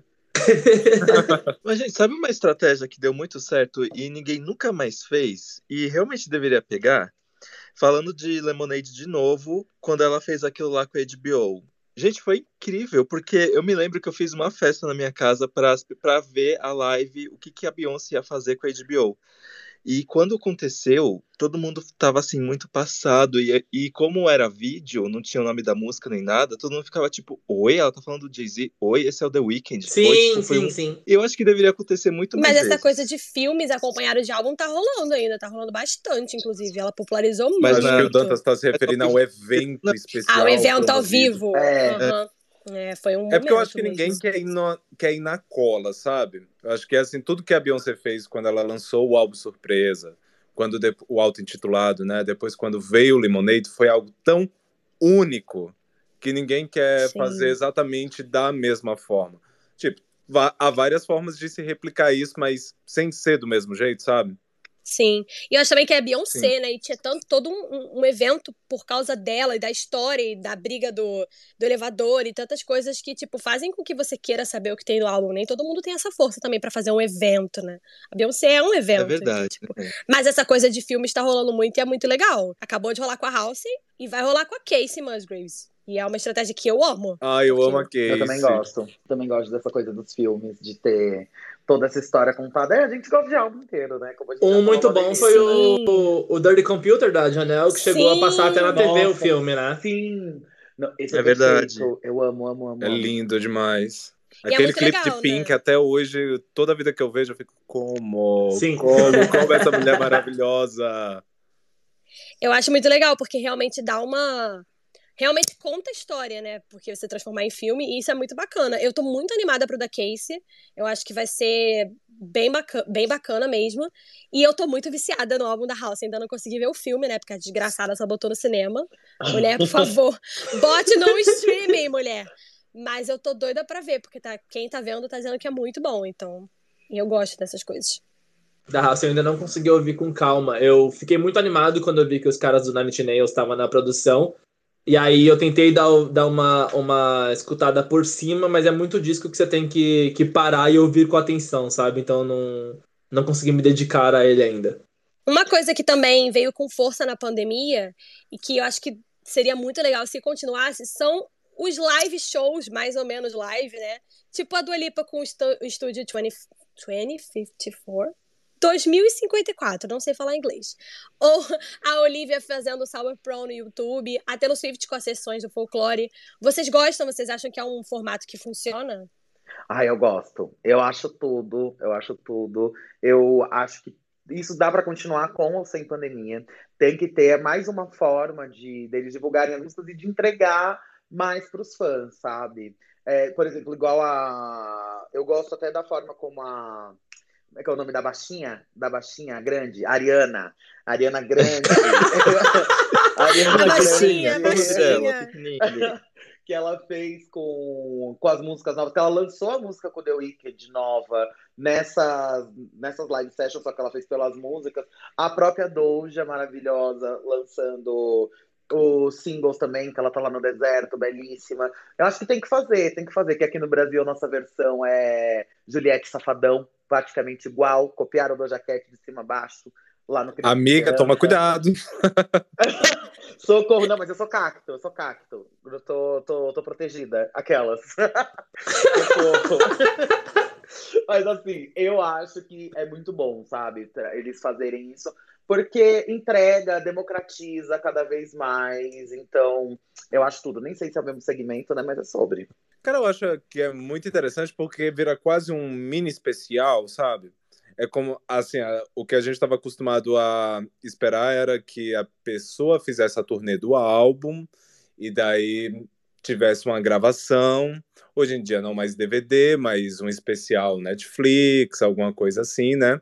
Para poder ter acesso ao show quem não pôde ir. Esse, no caso, não é nem exatamente um, uma gravação do show, mas é um especialzinho ali ambientado na história do álbum. Acho que até isso ajuda a contar a história também, né? Porque o Sour Prom, ele tem toda a pegada do que é a Olivia, né? Do que é que se propõe, a idade em que ela escreveu essas músicas, é, em que época que ela viveu. Não sei se foi exatamente em baile de formatura, algumas, mas dá, você entende o contexto, né? Dá, você olha para aquelas músicas, para aquele show e tudo mais, você entende a energia dele, a energia do álbum, em que momento ele foi feito da vida dela. E o da Doja, ela já leva para uma para uma outra estética, para um outro lugar. E eu gosto desses minis especiais. Eu gosto, eu acho mais interessante do que a lá, que assim teve muito teve muita live também, né? Live, live, que era tudo ao vivo ali, né? E a live é legal para você ver ali no dia, na energia do que a pessoa está entregando. Mas não vai ser uma baita produção, porque vai estar tá sendo feito tudo ao vivo, né? Mas esses especiaizinhos eu achei muito interessante, eu achei muito interessante. Poderia super ter, super continuar para os próximos.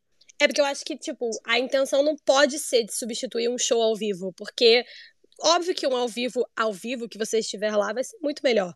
Mas acho que a coisa do você fazer um especial que você consiga realmente entrar no álbum, que você consiga contar a história, como a Dua Lipa fez, que ela fez um, num galpão e, pô, um cenário que era todo disco, ia passando por luzes de neon, ela ia trocando de roupa, ia chamando pessoas diferentes também. Isso é dá aquela coisa de tipo assim, não é como se é como se fosse um show, mas não é exatamente. Eu ir num show dela vai ser uma outra emoção e dá muito mais vontade de você ir num show do artista também. Eu acho que funciona muito nisso. Exato, tanto que por exemplo, esse da Dua Lipa, quando a gente pensa no no The Weeknd, que ele faz aquela apresentação no Super Bowl, é muito parecido. E era ao vivo, o do Super Bowl. Só que vocês conseguem sentir a mesma energia com a, o formato que a Dua Lipa fez. E são coisas que são completamente diferentes, porque, tipo, você já sabe que não é todo mundo que vai estar no Super Bowl, mas quando você for estar no show, vai ser outra coisa, e entrega todas as coisas. Eu acho maravilhoso, eu concordo plenamente com o que a Nath falou, sabe? traz é, uma, é um formato que ele é diferente e ele é completo nele mesmo e traz isso aí que quando a gente a gente que é fã dos artistas ou então até dependendo da versão que fica do jeito que fica eu até prefiro na hora de ouvir ouvir mais essas versões que são ao vivo do que a versão do, do álbum mesmo exato até hoje saiu a performance da Pablo de Zap Zoom né eu adorei tanto que eu queria que tivesse para ouvir só que o que o vocal que a gata entrega ali no, naquele, naquela live, não sei se vocês já assistiram, mas tem umas diferenças, já. tem umas nuances, né? Tem umas imperfeições que deixa mais interessante também, né? Porque em estúdio é. tudo vai ser tratado, Exato. tudo vai ser filtrado e tudo mais. Ótimo, entendo, super entendo. Mas ao vivo até essas coisinhas assim, né? Eu acho que deixa mais interessante também. Acho que não, não, chega a ser uma, uma, uma performance assim, tipo, é, diretasse, igual vocês estão falando, mas o que a Luísa tá fazendo no programa dela na Multishow também tem, tem dado essa oportunidade de ouvir o disco de outra forma. Que ela tem o, o Prazer Luiza passando agora, e aí o, o programa intercala entrevistas com performances do novo álbum. E aí cada programa ela apresenta cerca de três, quatro músicas do disco, e aí numa versão ao vivo, assim, então você consegue ouvir ele de uma outra maneira também, você consegue tipo, perceber o disco por uma outra perspectiva. Sim. A Doja lançou o, o, a versão dela do VMA nos streamings. É uma coisa que eu toco muito, porque ela botou três músicas. Não, ela botou. Foi um mashup de Sei Soul com. Ai, como é que. Qual é o nome? É, like, like that, that, né? É, ela botou nos streamings. Eu achei genial. As pessoas tinham que fazer isso mais vezes. Se a Gaga tivesse feito isso no VMA 2009, putz. Nossa, sim. Mas a Gaga lançava tá em tempo, Lady Gaga. Ano, né? Você tá isso era legal. Gente. Tá em tempo ainda. Bota, bota. As pessoas, é porque o The Fame Monster, ele é mais conhecido por si só, né? Mas ele foi um complemento do, do, do The Fame, né? Ele seguiu um pouco essa lógica. A intenção dela, dela era ser isso. Por anos... Mas é que The Fame Monster ficou muito maior do que, né? Do que só um EP. Por anos os fãs discutiram muito, álbum, né, né, sobre isso, é. Tipo, por muitos anos os fãs discutiam, discutem isso, né? Se é ou não um disco a mais, tipo, contando a discografia dela, quantos álbuns ela tem, se o The Fame Monster ele é um álbum independente ou ele é parte do The Fame. Eu sempre vi como parte do The Fame, tanto que ele vende junto, né? É. é o meu primeiro álbum que eu comprei dela foi o The Fame Monster, pra ter os dois, e eu achei. Eu acho sempre que é um a mais, porque tipo, é muito outra coisa, mas ao mesmo tempo é junto, né? Não é à toa que botou o mesmo nome sabe? quando está começando, né? Aí tá com medo, é. bota as coisas tudo junto, fala se der merda, ninguém sabe, ninguém ouviu, já deu certo aqui metade. aí esquece que esse existiu, né? Ai, socorro. É porque o The Fame foi muito grande, né? Foi uma estreia muito gigante que ela teve. Eu acho que a gravadora tava com medo de já lançar um segundo álbum ali, talvez. Exato. Aí daí tentou é, amarrar ali. Mas eu acho ele tão diferente, eu acho ele tão toda a proposta, a identidade, eu acho que tudo é tão outra coisa que eu também eu vejo como uma parte. Gente. Cri, cri. É, não, de repente, socorro. Só queria falar live session Ludmilla e. Nossa, tudo! Artistas, artistas demais, amo. Devia estar tá fazendo isso. Igual, socorro. Porque, Acho né? incrível, incrível, incrível.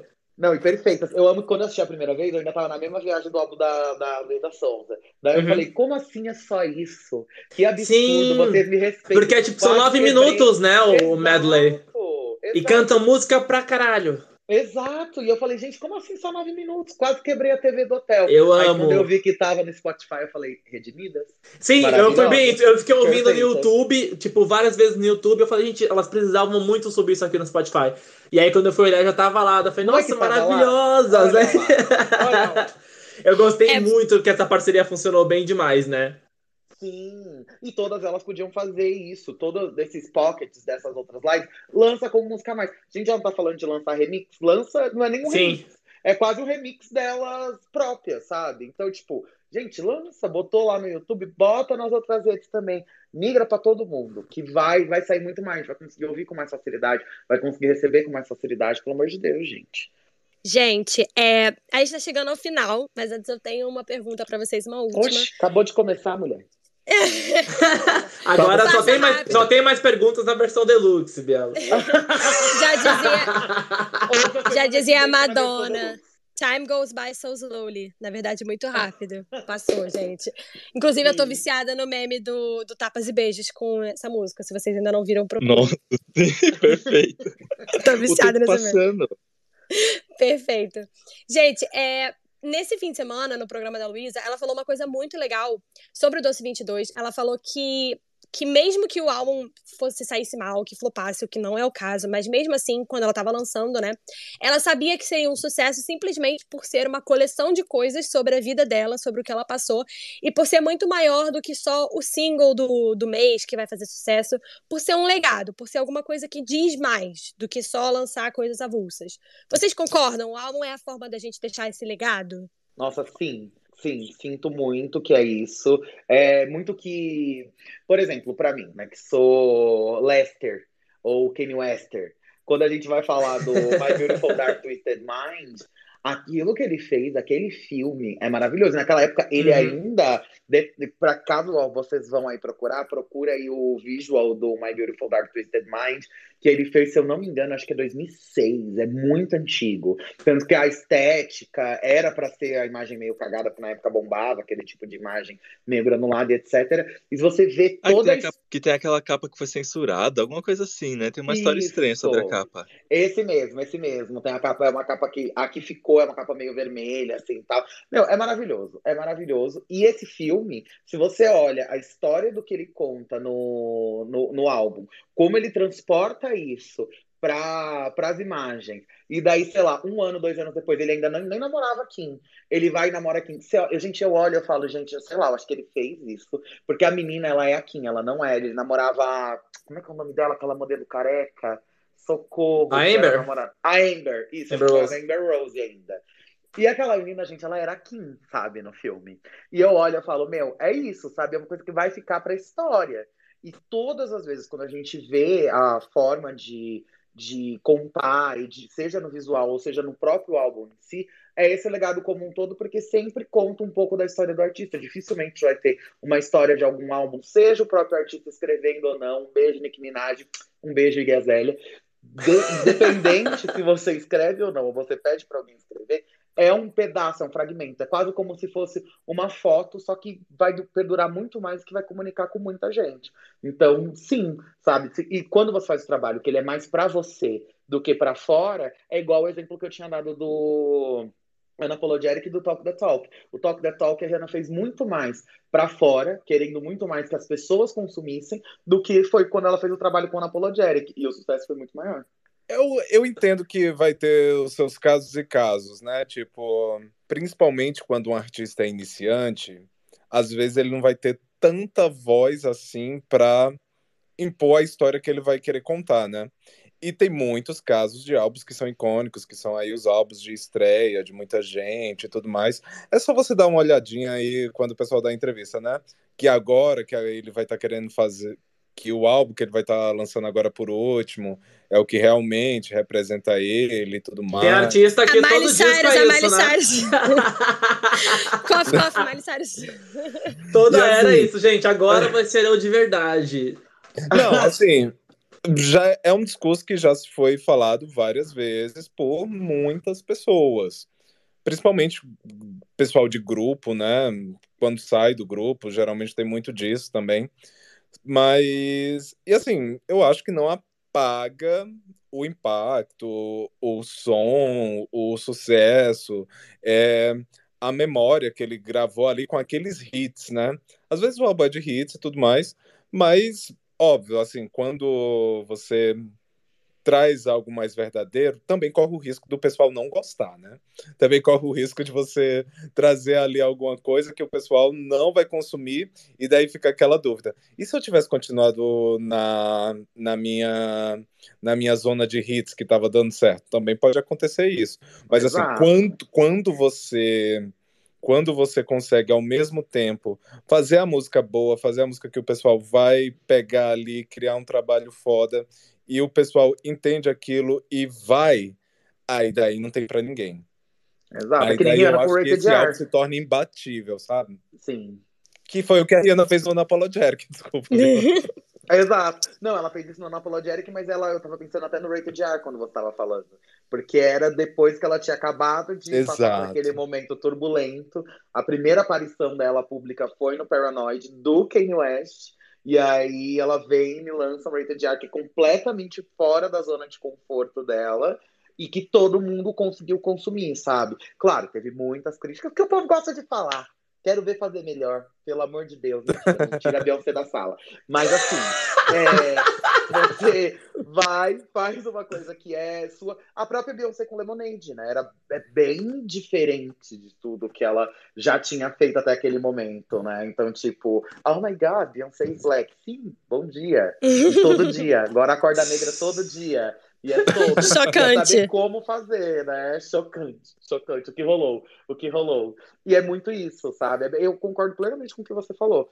É saber como fazer, né? É porque, claro, aqui a gente também tá falando de sentimento, tá falando. Porque quando a Luísa fala isso, ela fala de um lugar muito. de um sentimento pessoal, dessa coisa de tipo, ai, não estou ligando para nada. Mas é claro que também existe um grande mercado ali atrás, né? Comendo o cu das gatas, né? Tipo, ai, não, não vai fazer desse jeito, não. Aí tem sim. que bater o pé. Vou fazer assim sim, vai dar certo sim. E aí no final dá certo. Porque quando dá errado, a gente às vezes não fica nem sabendo, né? É isso, gente. Chegamos ao fim de mais um Caiu no Spam. Aproveitamos para discutir bastante coisa. Hoje a gente falou de todo mundo, porque é um tema que realmente abrange tanta coisa. E queria agradecer a presença de todos vocês e aproveitar esse momento também para vocês se despedirem, deixarem suas redes sociais, falarem o que quiserem falar, em ordem alfabética. Ótimo, que é, é a hora que o pessoal ainda tá aqui. Né? Fazer o é jabá. que o pessoal ainda não deixou o jabá. Se eu reclamei lá no começo de ser o primeiro, aqui eu pelo menos ainda pego mais gente. Então, gente, ó, clica aqui na minha fotinho, vai aparecer o botão seguir. Eu sei que agora ele deve estar preto ou branco, nem eu decorei isso ainda. Nossa, Mas horrível. Se não tiver, você vai lá e clica se você já estiver seguindo, aí daí você não clica nesse botão. Mas se tiver assim, seguir, aí você vai lá e clica aqui, vai acontecer uma coisa muito legal. Mas de resto, também adorei, gente, participar aqui hoje. Eu, tava, eu tinha separado um caso que eu achei muito icônico, que eu acabei nem comentando, que foi a Robin, sabe? Quando ela lançou lá o Body Talk, que ela Sim. em três partes. Que foi separado, aham. Uhum. É, era um álbum que ia contar no fim a sua história ia se montar em um. E depois eu acho que isso até acabou acontecendo também, assim, uma forma de guardar. Eu acho que essa não foi o que ela estava em mente naquela época, que 2010 ainda era uma outra coisa, mas era um formato aí também. Então agora estou aqui falando porque eu me preparei para essa pauta. E eu não ia desperdiçar esse comentário que eu tinha salvo. Inclusive, eu acho que essa, essa estratégia de, de lançar separado e depois se transformar no disco o caso de Body Talk é um dos poucos que isso deu muito certo, né? Tipo, que no final ficou bonitinho essa entrega dele completo também. Que tem alguns que quando fica separado assim, quando junta, você não, não bate desse mesmo jeito, né? Tipo, não parece esse mesmo corpo da forma como ela conseguiu construir. É, porque eu acho que foi ali, já foi pensado para ser assim, para contar três etapas diferentes Sim. da fossa. E um ela tá chorando pelo boy na pista, em outro, é, em Call Your Girlfriend, ela já tá ali superando, e, e aí é o fecho. Então, assim, são três estágios diferentes, então acho que foi por isso que deu tão certo. Já teve outras pessoas que lançaram o EP1, o EP2 para depois montar também, mas eu acho que o da Robin deu muito certo por causa disso. Mas agora que eu já dei a minha carteirada de que eu me preparei para a pauta. Preparada. Então aí é isso, gente. Clica aí no nomezinho, seguir Anderson Vieira, tá no YouTube, tá no TikTok, tá no Instagram também. Conteúdos, assim, só conteúdo de qualidade, selfie. Não, mas a gente aprova. Não, é verdade. é verdade. Os stories do Anderson eu amo porque tem, tem bastante conteúdo de música pop lá também, não é só no, no YouTube, não. Então, o feed pode ter as selfies lá, mas nos stories ele divulga bastante coisa também. Eu, eu me informo por bastante coisa lá, inclusive agora que que, é legendado, ajuda ainda mais, porque eu não tenho paciência de ficar escutando o story de ninguém. Então eu vou passando assim só lendo, e é maravilhoso, amei, pra mim é tudo. Então é isso, gente. Olha aí. Com, e, com essa, e com essa carteirada do dono do podcast, aí eu vou passar a voz pro Dantas agora. É, ordem alfabética. Gabriel, olha Meu só. Ai, é verdade. Invisibilizada. É verdade, porque o Dantas tá aqui do meu lado. Aí daí eu olhei assim. Ah. Senti uma rivalidade aí, senti uma. Isso porque. Desculpa porque aí. Eu ia começar a me, despedir, a me despedir falando o quê? Que eu sou muito fã do Anderson. Pode Meu Deus! Pode tirar. Socorro! Bom, primeiramente é isso. Gente, eu tô aqui pra testar que o conteúdo do Anderson é incrível. Vai todo mundo seguir lá, sim. Mas também me segue também, gente. Arroba Hello Bielo. Meu nome não é Elo, que todo mundo chega e fala Elo, Elo. é Elo, é Elo. Não, é só um Hello tá? Mas pode chamar de Hello também, que eu gosto. É, Hello Bielo. Aqui no. Já aproveita, ó, quem tá aqui agora no Space, clica na minha cara também, bota pra seguir. Se estiver seguindo também, não segue. Quem tá ouvindo, vai atrás, Hello Bielo, joga Bielo Pereira em todas as redes.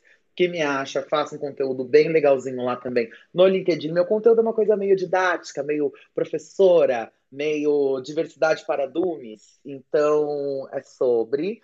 E muito obrigada, gente. Estou muito feliz. É sobre Me Chamem Mais Vezes. Estou muito feliz de estar aqui nessa sala. Eu amo Dantas de paixão também. Amo Gui. Amei conhecer a Nath hoje. E, gente, é isso. Beijo, Amiga, a gente, beijo, beijo. A gente sempre fala que é um perigo falar que pode chamar de novo, porque a gente realmente chama. A o gente- Anderson tá aqui de prova. Então, Coitado do Murilo, que não está. Ele, o Murilo. o Murilo tá de folga hoje. Hoje que o Titel, o Titel e a Nath soltaram ele do cativeiro, então daí ele nem vem aqui ouvir. Ele nem vem aqui ouvir. O coitado do Murilo, eu não sei como é que ele acha É. tempo. Ele é quase membro fixo, porque a gente já pensa a pauta e fala Murilo. é isso sempre. Fica sempre assim, a gente vai planejar e fica assim, convidados e Murilo Buzolin. Ele É. tá sempre incluso. Temos provas, tá no nosso documento, temos provas. Nossa, eu tava lembrando aqui, o último show que eu assisti foi ao lado de Bielo, no Festival Girls. Foi um fervo aquilo. E tava chovendo, né, Bielo? Foi a despedida do fim do mundo. Nossa, tava chovendo pencas, as misturinhas ali, ó, só tá, tá, tá, tá, tá, tá. e depois, a última vez, o último evento que eu fui também, encontrei Bielo, que foi na CCXP, né? Ou seja, você esteve presente nas, nas minhas duas últimas, dos dois últimos eventos sociais que eu tive. Nossa, Então, amigo, socorro! Eu amo! Ai, que saudade! Qual vai ser o próximo? Sim, espero que muito em breve.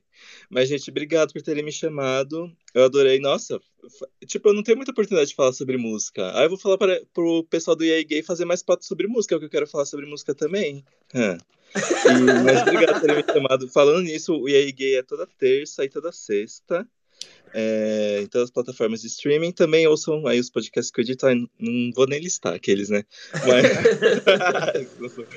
mas é isso. Eu amo todos vocês, admiro o trabalho de todos vocês. Anderson, nunca esqueço aquele dia que a gente gravou o Wanda e depois a gente pegou um táxi juntos, porque a gente descobriu que do nada a gente morava super perto, na puta que pariu, os dois. Exatamente. Eu nunca esqueço que você ainda não me chamou pro E aí Gay. E aí, É gay, também não me chamou. Ai, gente, eu tenho vergonha roda. de chamar as pessoas. Ah, que vergonha. Eu vou chamar todo mundo, então, hein? Vocês se Chama. preparem. Gui, eu amei, eu amo te alugar também, amava te alugar pro Wanda. Você precisa voltar logo também. Sim. Agora que no podcast volte com a Nath. Vou falar com os meninos. Quero. Muito obrigado, gente. Um fim de noite gostoso. Inclusive do, do Gay agora só falta o Ti vir aqui também, porque o Paulo já gravou com a gente, agora foi É você. verdade. Sim, Tem que chamar o Thiago verdade. Sigam a gente no Twitter, no Instagram, arroba caiu no spam. É, comentem com a gente também, podem continuar usando a hashtag, pode marcar a gente no Instagram ouvindo, a gente ama. A gente adora saber que as pessoas estão ouvindo, é sempre muito legal. Inclusive, a gente pediu na semana passada pra darem mais feedback e rolaram os feedbacks. Então, eu Amo! fico muito feliz e muito aliviado com isso. Eu preciso que comentem. Eu já falei, tipo, pode falar mal, se não gostou, comenta também. Mas eu Não. preciso desse feedback pra saber que vocês estão ouvindo e estão acompanhando a gente. Você Amigo, pra- quantos, quantos desses feedbacks foi não chame mais o Kleber? Menino! Muito! Mas não tem problema. Mas ó, você, você fica falando assim: pode falar mal. Só falaram mal de mim, falaram que eu falo muito. O que não me derrubou. Eu já sei disso. Então tudo bem, não tem problema. Mas assim, ok. Semana que vem a gente vai comemorar o aniversário da Beyoncé. Então nós vamos falar da carreira da Beyoncé. E... Nós vamos falar da importância dela e, se Deus quiser, e se ela quiser também, nós vamos falar de um possível álbum, porque dizem por aí que vem alguma coisa. Então a gente vai, né? Ver se existe mesmo alguma coisa que vai vir ou se a gente só é maluco mesmo. Toda semana a gente indo na sorte de um possível lançamento, né? É, a gente dessa vez deu certo com a Gaga, de repente é o nosso Caiu no Spam que vai fazer ela lançar esse disco. Vai que. Mas é isso, pessoal. Quero agradecer a presença de todos vocês, de todos os convidados, primeiramente. Eu curti muito a conversa, espero que vocês tenham gostado. Estão todos convidadíssimos para voltarem aqui, pode se autoconvidar também. Agradecer quem seguiu escutando a gente até aqui, espero que vocês também tenham curtido. Pode continuar comentando pela hashtag. Se lembrar de algum outro disco ou estratégia, pode comentar por lá também. E você que está ouvindo a gente no futuro, vai lá e compartilha esse episódio no History, marca a gente, conta o que achou, que a gente ama esse feedback. Obrigada, gente. E Beijo. Obrigado, gente. Obrigada! Beijo. Obrigada. Uhul! Faixa trancada! Beyoncé.